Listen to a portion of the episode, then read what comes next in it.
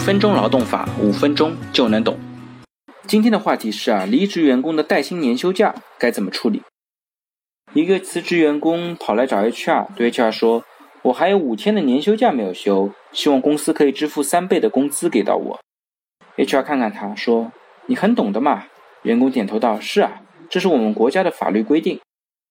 ”HR 向他解释道：“你说的没错。”国务院的确有一个职工带薪年休假条例，当中也规定，如果公司无法安排职工休完当年的带薪年休假，应当支付三倍工资作为年休假工资。但是你要看看前提条件是什么？前提条件是单位没有办法安排员工休完当年的带薪年休假。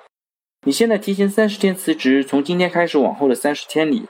虽然我们可能不会再给你安排新的工作任务，但是这个时候你还是公司的正式员工啊。跟其他的员工也没有太大的区别，所以呢，公司可以安排你在这段时间里休假。而且根据企业职工带薪年休假实施办法的规定，你现在辞职并没有五天的年休假，要按照比例来折算，而且折算的时候不满一天的是没有年休假的。所以最后算下来，你今年还有三天的年休假没有休。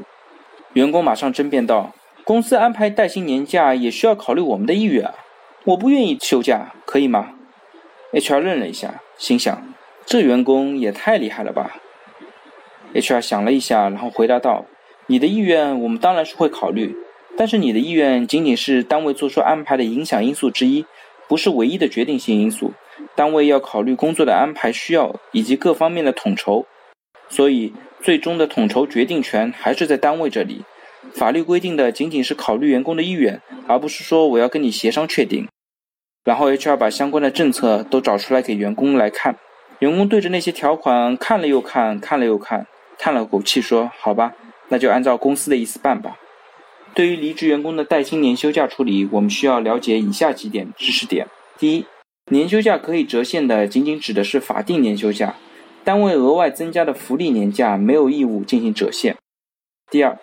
年休假由单位统筹安排，员工的意愿只是需要考虑。并不是说要与员工协商，员工的意愿只是影响因素之一，最终的决定权还是在用人单位。三，单位安排了员工休假，但是员工因为个人原因拒绝或者不愿意休假的，不再适用三倍工资的规定。四，针对离职员工，其享受的年假必须要打折，折后不足一天的部分不支付未休年假的相应工资。五。这里指的三倍工资呢，其实已经包括了员工已经正常出勤的那一天的工资，所以即使最终公司需要支付，也只需要支付两倍的工资就可以。最后呢，欢迎大家如果有任何的问题或者建议，在我的音频下方留言，也非常欢迎大家将我的音频转发给有需要的朋友。那我们下次再见。